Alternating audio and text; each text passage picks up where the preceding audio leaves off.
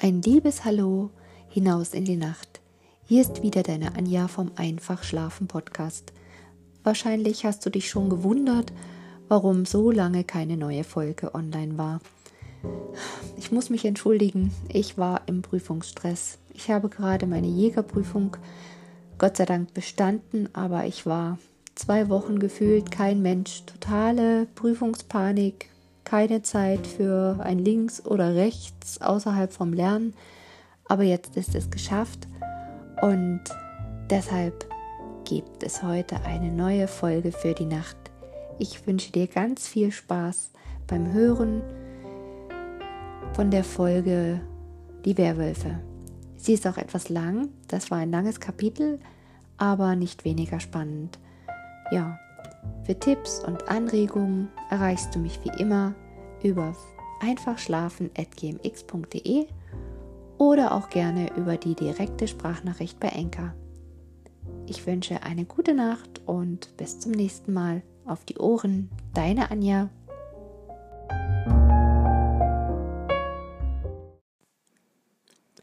Die Werwölfe. Harm blieb für das erste im Bruche. Er hatte allen möglichen landfahrenden Leuten, soweit es nicht Raub und Mordgesindel war, von der vielen Beute, die er gemacht hatte, manchen Taler zukommen lassen, damit sie bei Drews in Engensen oder anderswo Nachricht hinterlassen sollten, wo er das heilige Kreuz und den Säugling antreffen konnte. Denn er hatte gesagt, er hätte ein Geschäft mit ihnen vor. Er besprach sich nun mit Uhlenvater über das Leben, das die Ödringer auf dem Perhopsberge führten. Das Schlimmste ist, sie lauern darauf, dass der Krieg aufhören soll, und solange behelfen sie sich mit Hungern und Nichtstun. Das ist verkehrt. Wir müssen so tun, als ob wir ewig und drei Tage hier bleiben wollen.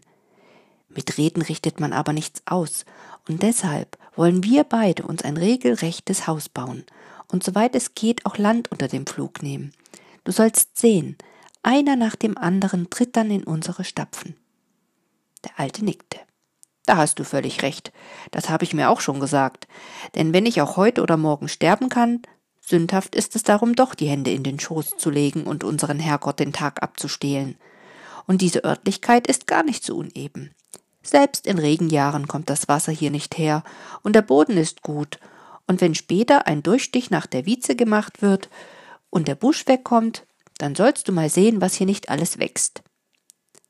Es gab einen großen Aufstand auf dem Berg, als es hieß, der Wulfsbauer und Uhlenvater bauen sich ein festes Haus.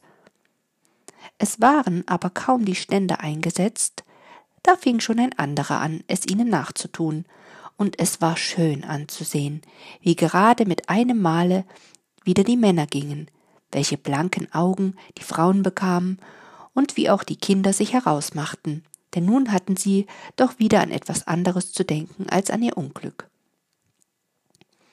Der Wulfsbauer sparte nicht. Er hatte Geld genug, und so holte er Zimmerleute und Tischler aus den Nachbardörfern heran, und als das Haus fertig war und weder die Pferdeköpfe an den Windbrettern noch der Spruch über der großen Türe fehlten, da sagten alle, es ist wirklich ein schönes Haus, alles was recht ist, wenn es auch mal halb so groß ist und nicht so bunt wie das alte Haus. Der Spruch aber, den Harm Wulf in den Torbalken hatte einbauen lassen, hieß Hilf dir selber, so hilft dir unser Herre Gott. Das gefiel manch einem erst nicht so recht. Aber als dann der Wulfsbauer seine Hausrichte gab, wurden sie anderer Meinung. Alles war eingeladen, was im Bruche wohnte, und noch allerlei Freundschaft aus der Heide. Wulf hatte reichlich für Essen und Trinken gesorgt und auch für Musik, aber er hatte auch sagen lassen, jedweder sollte sich so fein machen wie sonst zum Burgdorfer Martinsmarkt. So sah es bunt und lustig vor dem Hause aus von roten Kleidern und weißen und blauen Röcken, und alle Gesichter waren voller Freude. Es war einer von den Tagen, an dem Sonne und Regen hintereinander her sind, wo aber die Sonne die meisten Trümpfe vorweisen kann. Ein frischer Wind ging, dass das Laub in den jungen Eichen rauschte und die Fuhren und Tannen nur so brummten und die Kränze aus Hülsen und die langen Ketten aus Tannhecke hin und her flogen. die weißen Bänder daran wehten und die bunten Eierschalen klingelten und plapperten, dass die Kinder vor Vergnügen nicht wussten, wo sie sich bergen sollten. Als alle da waren, kam Uhlenvater aus der großen Türe und hinter ihm der Bauer. Er hatte sich seinen Bart abgenommen und trug den blauen, rot ausgeschlagenen Rock mit den blanken Talerknöpfen. Die großen Kinder stellten sich zusammen, Fiedelfritze aus Mellendorf gab den Ton an, und hell klang das Lied Großer Gott, wir loben dich. Alle Männer nahmen die Hüte ab und sangen mit, und die Frauen auch, und da war nicht einer, dem das Wasser nicht in die Augen kam. Dann stellte sich Uhlenvater von hin und sprach Alle, die wir hier versammelt sind, Mannsleut und Frauen, Knecht, Magd und Kind, Boshaftigkeit und Niedertracht haben uns von Haus und Hof gebracht. Also schwer uns das Unglück schlug, dass wir all hier im wilden Bruch wie die Wölfe uns müssen verstecken, dass uns die Mordbrenner nicht entdecken. Anfangs haben wir meist verzagt, haben gekreinert und geklagt, dachten, ach, wären wir besser tot, als so zu leben in Ängsten und Not. Haben uns aber noch besonnen und dies Haus zu bauen begonnen, haben es glücklich emporgebracht, weil uns schützte des Herrn Macht. Alle, die da standen, sahen den alten Mann, dessen Augen so fröhlich und doch so absonderlich aussahen, groß an, und die Kinder standen mit offenen Mäulern da und wussten nicht, was sie zu Uhlenvater sagen sollten. Das war ja grad als wie in der Kirche. Aber nun holte er tief Luft, machte ein anderes Gesicht und fuhr fort. Und weil das Haus nun fertig steht und nichts dran fehlt, so wie ihr seht, so wollen wir nach altem Brauch den Tag beschließen, in Freuden auch, essen, was uns der Herr beschert, und mit Verstand, wie es sich gehört, hinternach auch lustig sein, bei einem Glas Bier oder Brandewein, und nun, liebe Freunde, tretet ein war das ein Leben und ein Lachen. Die Altmutter Horstmann, die noch keiner wieder hatte lachen sehen, seitdem sie aus dem alten Dorfe hatte heraus müssen, knickerte in einem vor sich hin und brummte, nee, dieser Uhlenvater aber auch, was der für eine Knebe im Kopf hat. Und Klaus Henke, der größte Drögmichel von allen, lachte hellwege weg. Eine so lustige Hausrichte hatte es sogar oben im Dorf noch nicht gegeben. Und wenn auch kein Tropfen Honigbier und kein Glas Wein auf dem Tische gewesen wäre, es wäre doch toll genug hergegangen. Schon beim Essen waren alle mächtig aufgekratzt, und als der Tanz losging erst recht, und wilder und höher waren die roten Röcke noch keinmal geflogen, und das, was darin war, als auf des Wulfsbauern Hausrichte. Aber er hatte doch auch an alles gedacht. Dünnbier war da und Met und zwei Fester Mumm und ein Tabak, wie noch keiner geraucht hatte. Und das war auch kein Wunder, denn den hatten Drews und seine Heidgänger vor einiger Zeit einer Kolonne abgenommen und zwölf Fässer spanischen Wein dazu, der so süß wie Honig war. Und davon bekamen die ganz alten Männer und Frauen jeder ein oder zwei Glas zur Herzstärkung.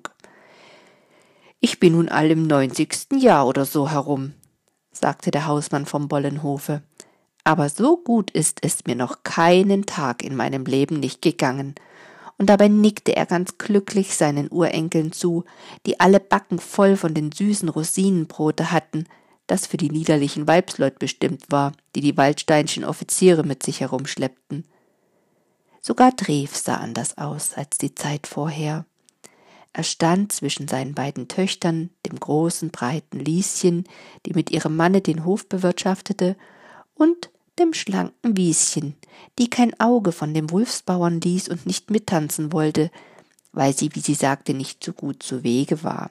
Aber dabei sah sie aus wie eine Rose im Morgentau und hatte Augen so blau wie der liebe Himmel. Und wenn sie lachte, so war das, als wenn die Märzendrossel anzuschlagen fangen will.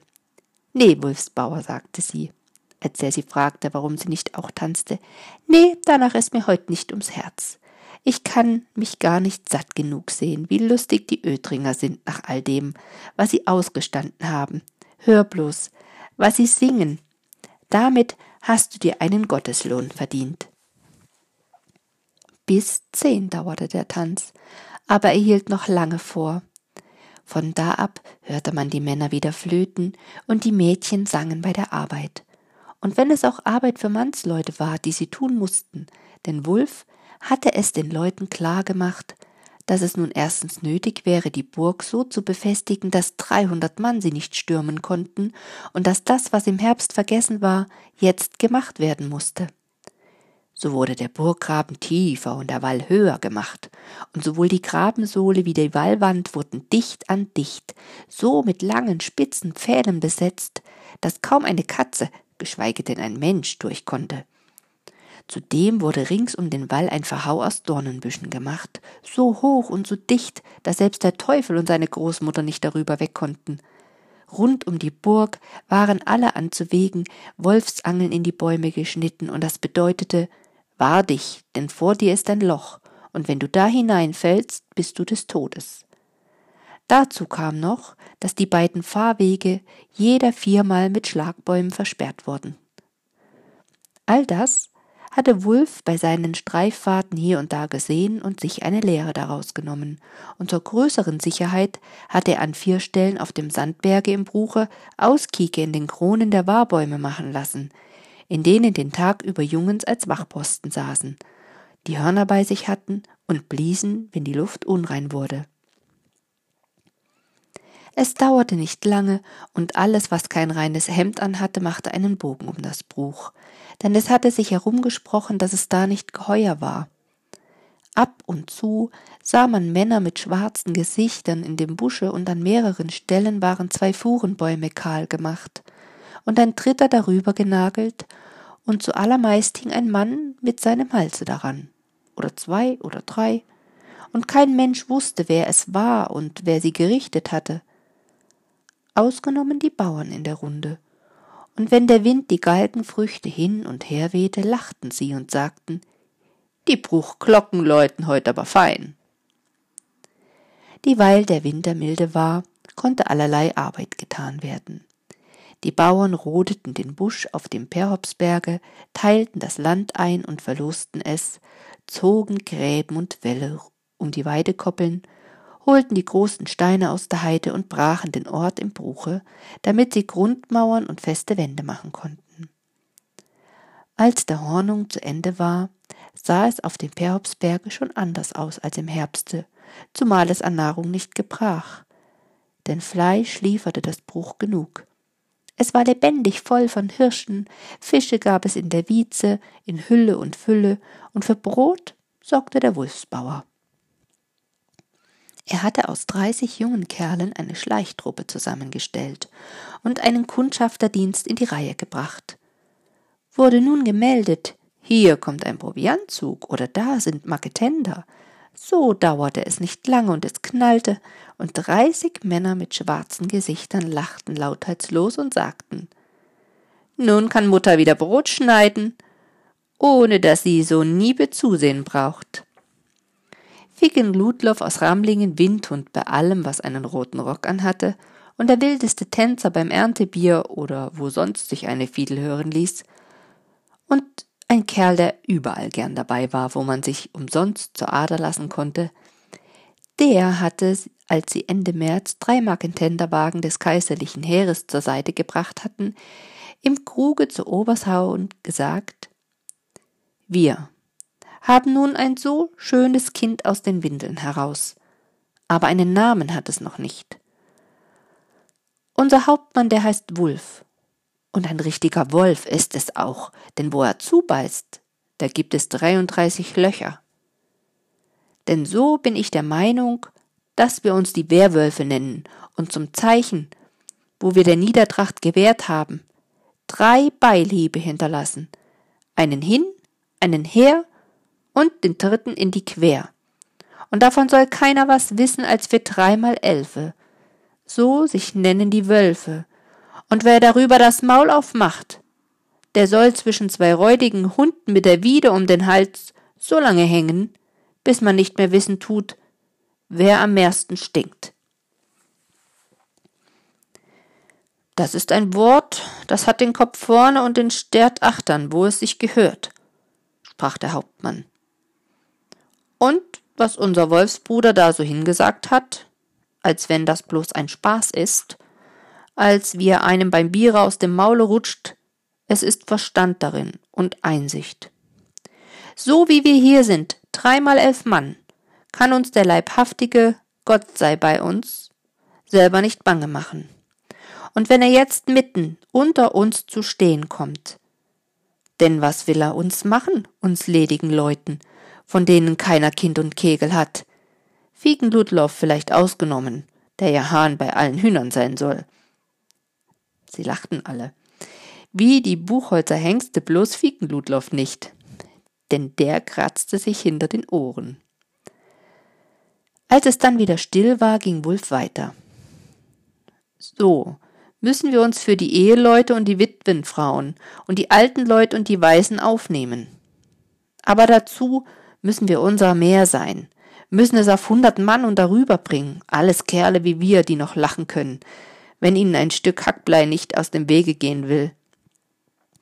So soll sich denn ein jeder einen bis zwei oder drei gute Freunde suchen, und die sollen mithelfen, wenn es Not tut, es sollen aber alles Junggesellen sein, und kein einer, der einziger Sohn einer Witfrau ist, soll dabei sein.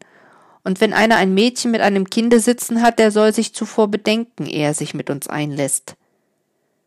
Wenn so einen aber Unglück hat, so soll es unser erstes sein, dass das Frauenmensch und das Kind nicht Not und Mangel leiden.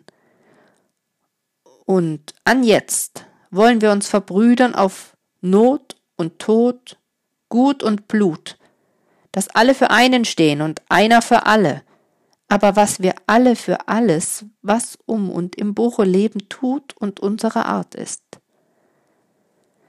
Der Wirtssohn, der einer von den dreimal Elfen war, musste das große Glas holen.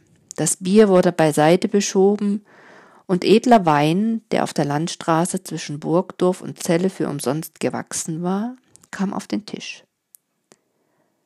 Sie standen alle auf, hakten die Arme ineinander, dass es einen engen Kreis gab, und Harm nahm das Glas, trank, gab es Fieken Ludloff, und so ging es reihum, bis es leer war. Dann sang Grönhagen Grischan aus Hammerbüren, der stillste von allen, aber ein Mann, trotz seiner zwanzig Jahre, den Werwolfsvers vor, der ihm just beigefallen war, und der Hauptmann legte einen weißen Stock auf den Tisch, sein langes Messer und eine Wiede und sprach So der Stock bricht, so das Metz sticht oder die Wiede wird zugericht.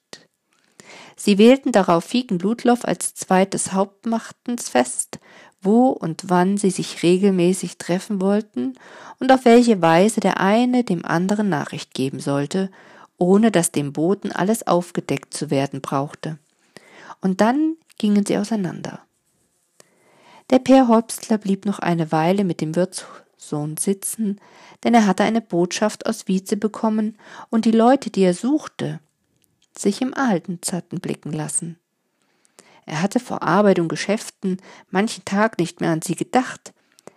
Jetzt aber standen sie ihm wieder alle Stunden vor den Augen, und er hatte sich vorgenommen, nicht eher locker zu lassen, bis er ihnen ihren verdienten Lohn bei Heller und Pfennig ausgezahlt hatte. So ritt er denn, als am anderen Mittag Tedel mit Krypto ankam, los. Der Hund hatte er in den letzten Zeit meist immer bei sich, denn es hatte sich herausgebracht, dass der eine Hauptnase hatte, und zwischen hundert Mann den herausfand, auf dessen Fährte er ihn legte. Ohne Hund hätte er den Zigeuner, der mit sechs Stehldieben die Gegend unsicher machte, nicht in der Erdhöhle im Biesendorfer Holze aufgespürt und zur Warnung aller unehrlichen Leute samt seinen Spießgesellen vor dem Dorfe an die Birkenbäume hängen können.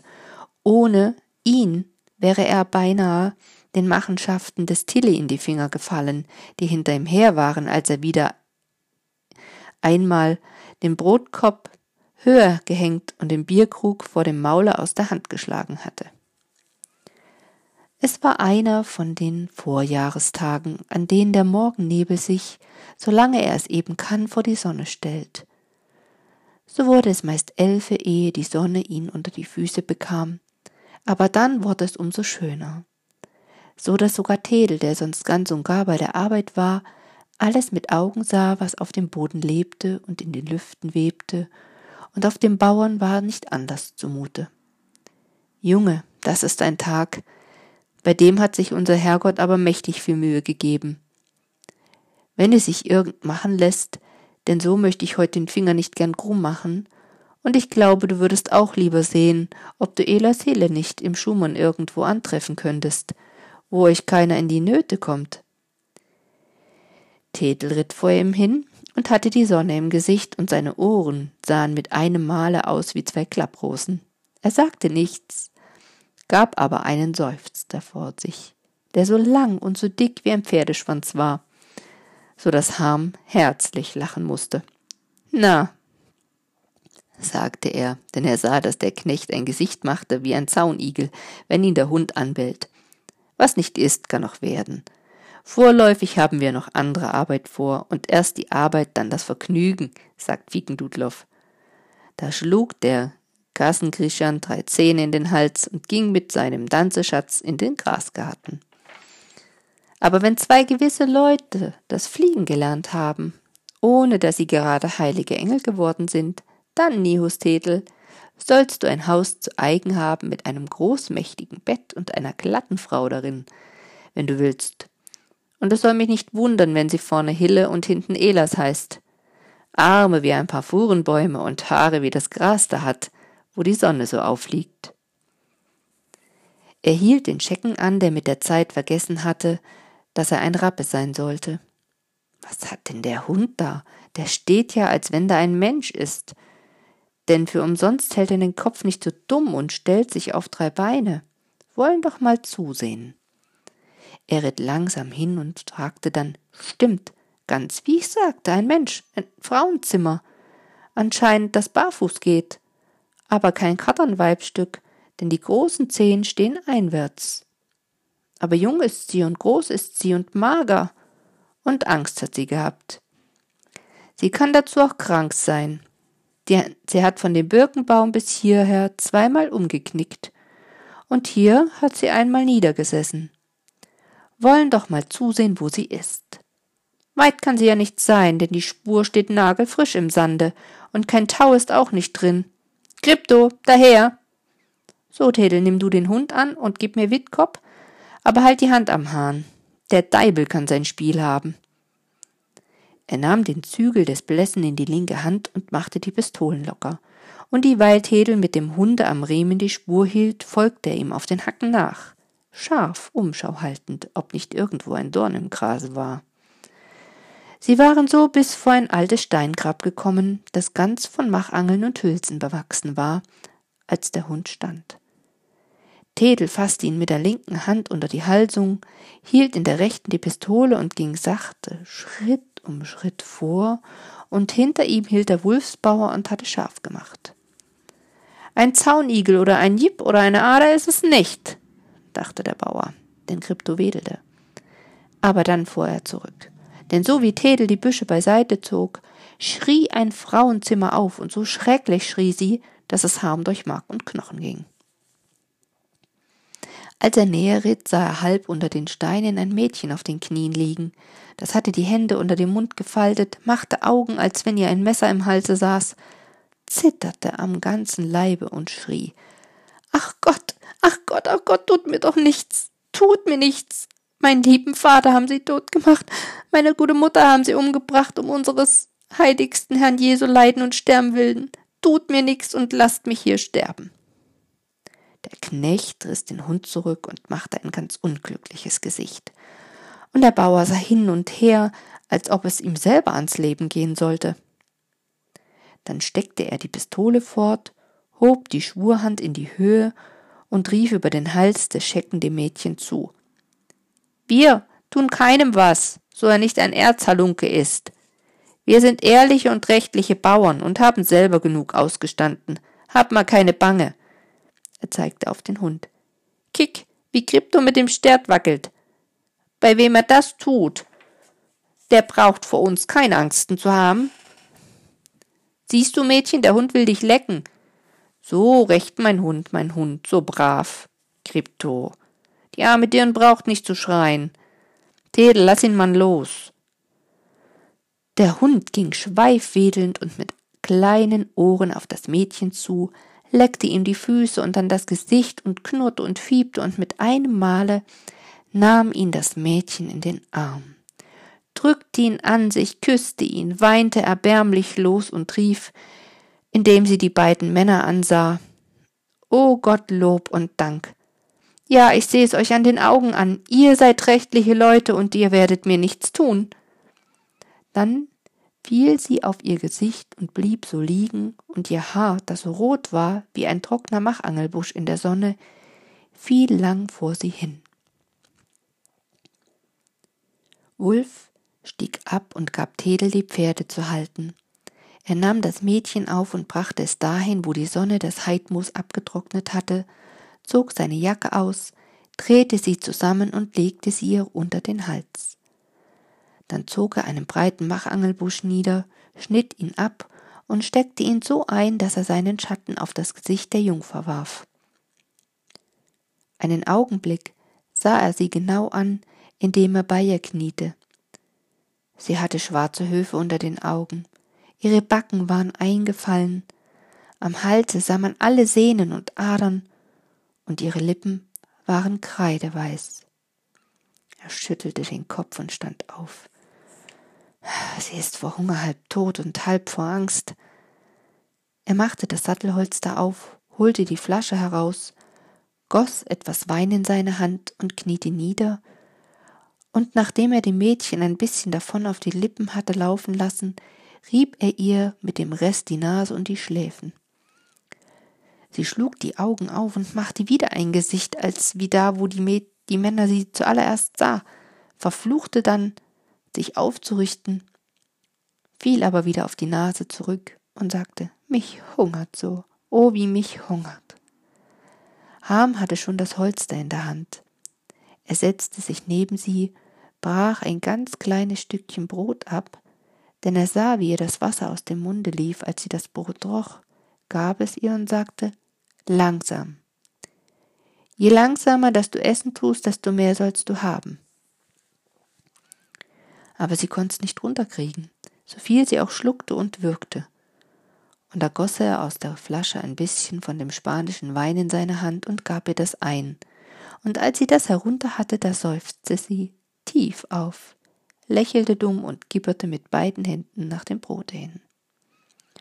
Der Bauer nahm sie in den Arm, als wenn sie ein kleines Kind war, und hielt das Brot so, dass sie jedes Mal nicht mehr als ein Stück wie ein Fingernagel groß abbeißen konnte und dazwischen gab er ihr ebenso kleine Stücke Salzfleisch und ab und zu von dem Weine. Es wurde ihm ordentlich leicht um das Herz, als sie immer ruhiger aß und trank und nicht mehr so blau unter den Augen anzusehen war und die Hände stillhalten konnte. Dann legte er ihr auf den Holsterdeckel das Brot und das Fleisch hin, stellte die Flasche daneben und sagte So, nun bist du so weit, dass du allein fertig werden kannst und dich nicht krank essen tust. Und dabei nahm er seinen Arm von ihren Schultern weg. Das Mädchen sah ihn so an, dass ihm die Binde um den Hals zu eng wurde, und da merkte er, was für ein Bild von einem Mensch sie war, trotz des ungemachten Haares, und ob zwar sie im Gesicht schmutzig war und überall geschunden. Und dann merkte er auch, dass sie an sich heruntersah und heimlich ihr Hemd unter dem Halse zumachen wollte, aber es war kurz und klein gerissen, und das Leibchen hing so um sie herum, dass sie drei halb roten, halb schwarzen Schrammen gewahr wurden, die ihr kreuz und quer über die Brust hingen. Tedel, geh mal nach dem Anberge, wir müssen aufpassen. Der Knecht tat, wie ihm geheißen war. Wulf brand sein Putztuch ab, legte es dem Mädchen von hinten über die Schultern und zurück, so dass er es ihr im Kreuz zusammenbinden konnte. Es ist doch ein bisschen frisch, meinte er und nickte ihr zu. Du könntest dir was wegholen. Indem zog er auch schon die Schuhe aus, band sich die Kniebänder los, zog die Strümpfe ab und gab sie ihr mit den Worten Reichlich weit sind sie ja wohl. Aber wenn einer mal eine Kuh hat, kann er keine Ziegenmilch verkaufen. Und dabei lachte er.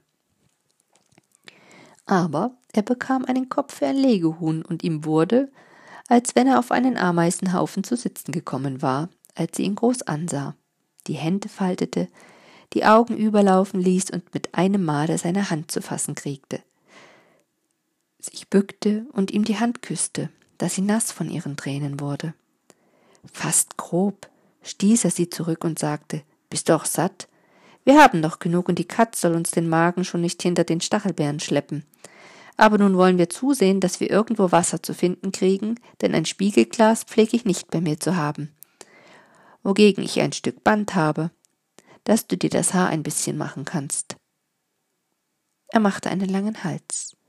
Da unten sind Ellern und wo die sind, ist eine Beke. Und wo eine Beke ist, pflegt Wasser zu sein. Denn so wollen wir los.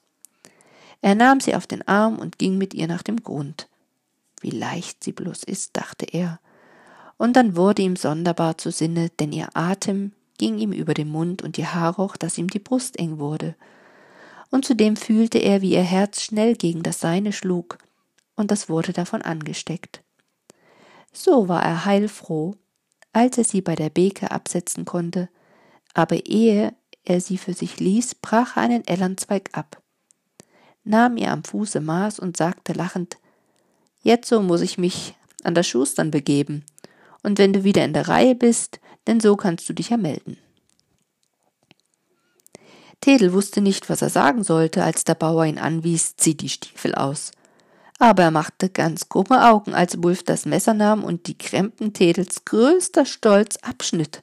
Und erst, als er sie aufschnitt und Löcher hinzu hineinstach und eine Strippe durchzog, wusste er, was das zu bedeuten hatte, und da sagte er Erst wollte ich meist falsch werden, denn ich dachte, du wolltest mir einen Schabernack vor die Tür stellen.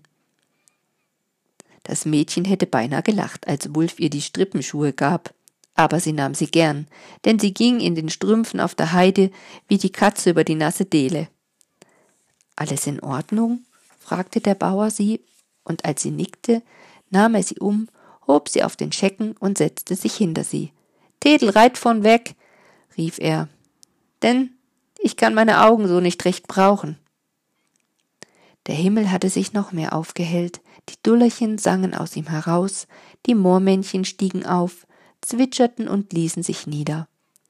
Der Post war am Aufbrechen, hier und da steckte sich ein Weidenbuschgelb an. Ham ließ den Schecken Schritt gehen, denn, sagte er, da haben wir doch einmal Aufenthalt gehabt, soll es uns auf die Zeit nun auch nicht mehr ankommen. Ihm war leicht ums Herz.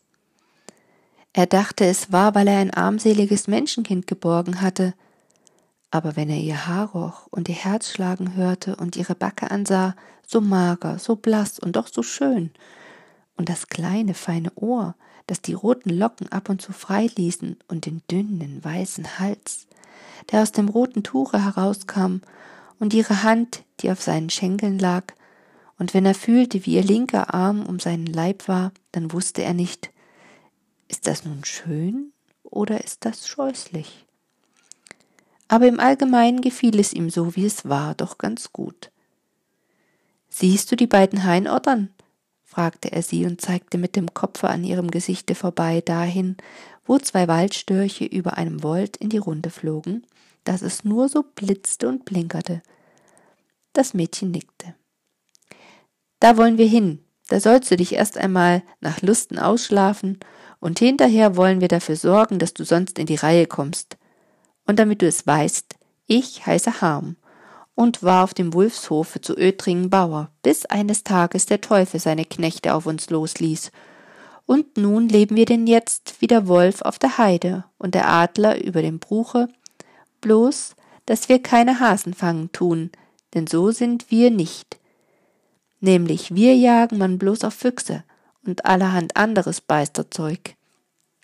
Und das da ist Ninhushedel, dem geht es just so. Mann, er hat mit der Zeit irgendwo sein Herz bei einem Mädchen in der Schürze vergessen.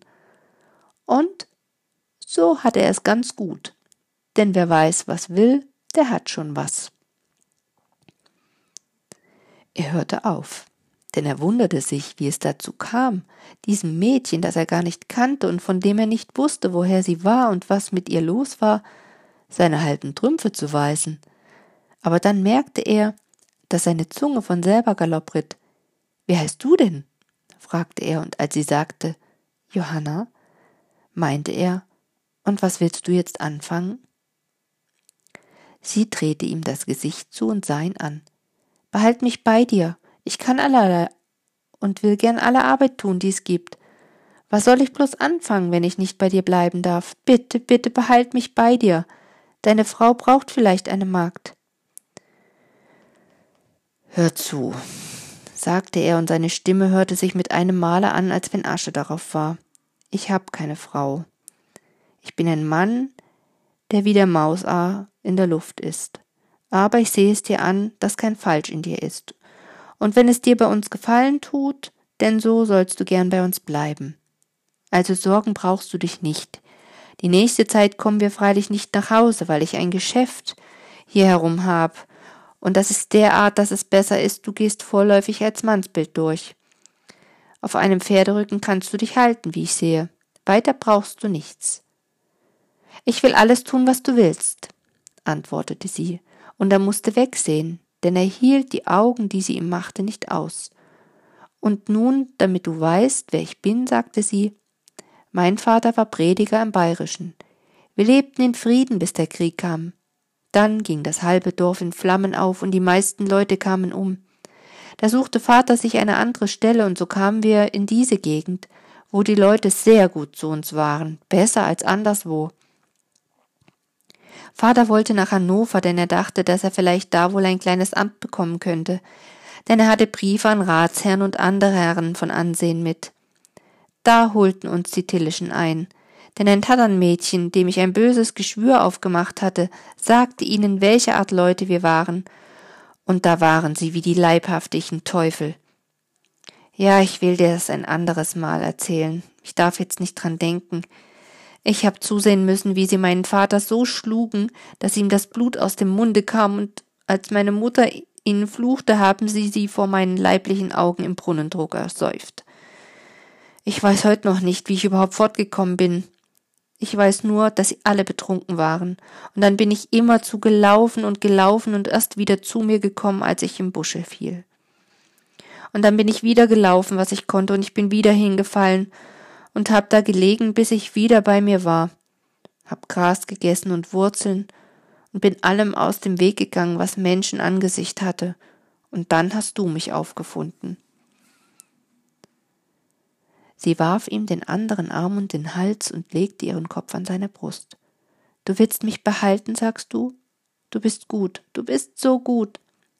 Sie weinte, dass die Tränen ihm durch die Hose schlugen, und er ließ sie weinen, was sie wollte, denn er merkte, dass ihr das gut tat. Erst als sie dicht vor Jeversen waren, sagte er So, jetzt müssen wir absteigen. Tedel sieh zu, wie die Immen fliegen und ob wir unter oder über dem Winde sind. Wir bleiben derweil im Busche und sieh zu, dass du Mannszeug bekommst und alles, was dazugehört, das der Jung verpasst, aber red nicht drüber, was bloß die Heide wissen braucht. Er legte dem Mädchen seinen Mantel hin, drehte seine Jacke zusammen, machte ihr ein Kopfkissen daraus und sagte, leg dich hin und schlaf. Ich will ein bisschen mich waschen. Krieb du dahin. Der Hund wird dafür sorgen, dass du ruhig schlafen kannst. Ich bleib in der Nähe.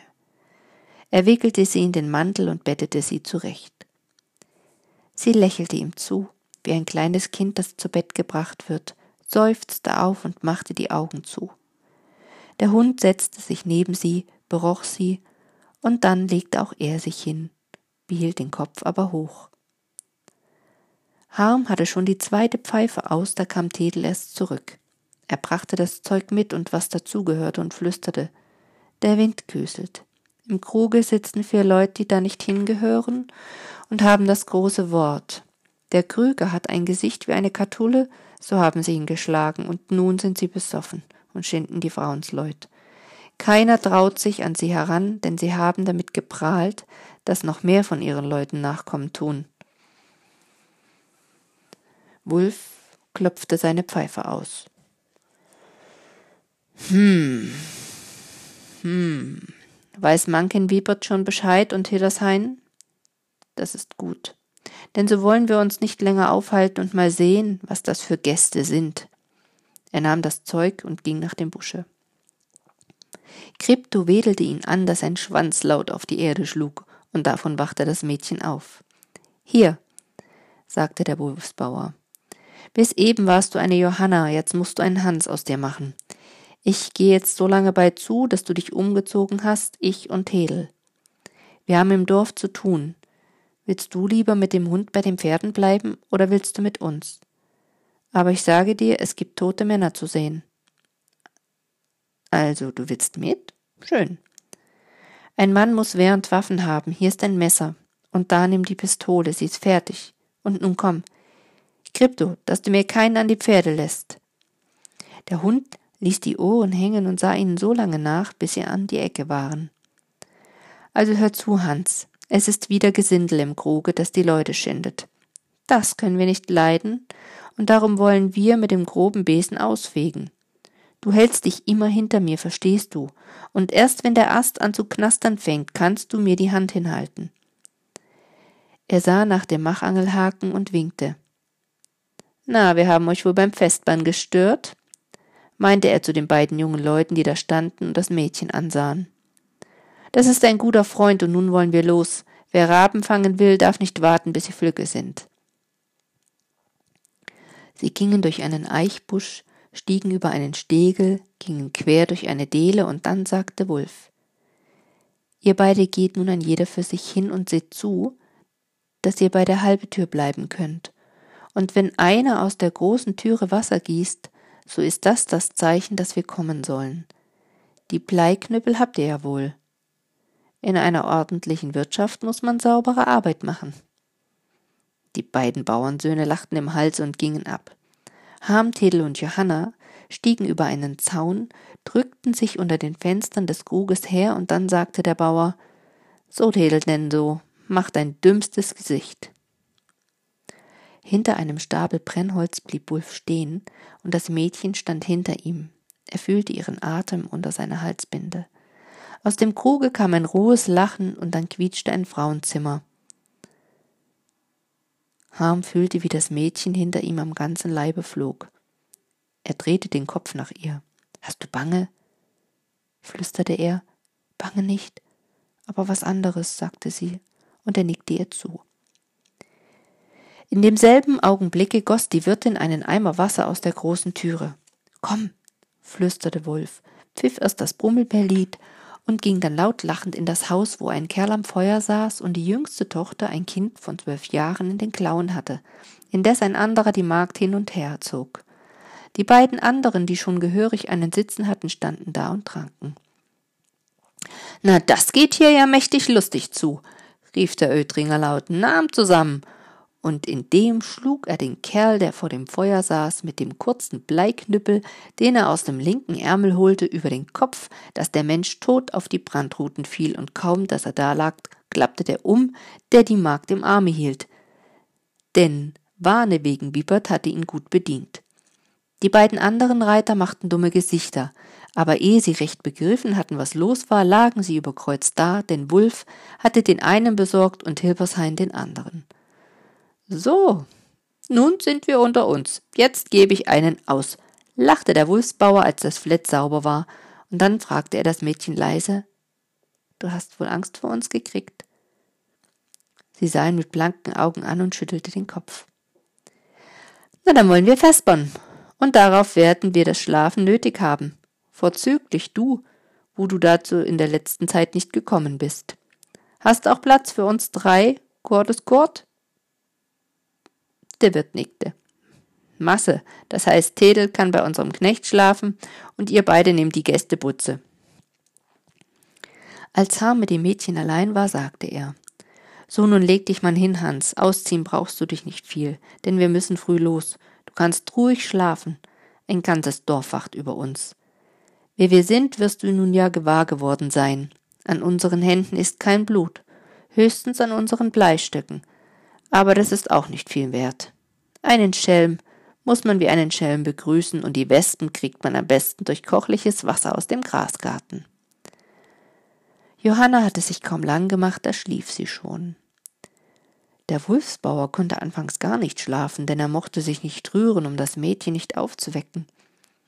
Allerlei Gedanken gingen ihm durch den Kopf, aber zuletzt fielen ihm die Augen doch zu. Und er schlief, bis die Wirtin hereinkam und sagte, es ist bei fünfe und der Morgen ist fertig. Damit ging sie fort und ließ den Grüsel auf den Schemel stehen. Harm stand leise auf und leuchtete hinter der Hand in die Butze hinein. Schade, sie schläft just so schön. Aber da seufzte das Mädchen tief auf, hob die Hände in die Höhe, machte die Augen auf, und als sie den Bauern vor sich sah, flüsterte sie Ach so, du bist es. Und dabei lachte sie ihn an. Ja, nun musst du aufstehen. Bleib noch einen Augenblick liegen, ich hol dir erst eine Schüssel Suppe und Waschwasser, und unterdessen besorge ich dir ein Pferd, denn wir wollen flott reiten. Als es eben helllichter Tag war, waren sie bei einem einstelligen Hofe. Hier bleiben wir bis Mittag, sagte Ham. Sag mal, Hans Freund, du reitest ja wie ein Koppelknecht. Johanna lachte. Pastorenkinder lernen alles außer fromm sein, sagte sie, und schießen kann ich auch nicht schlecht aber ich verstehe mich auch aufs Kochen und Strümpfe stricken. Wolf lachte. Das muss ich sagen, dann kannst du mehr als wie ich.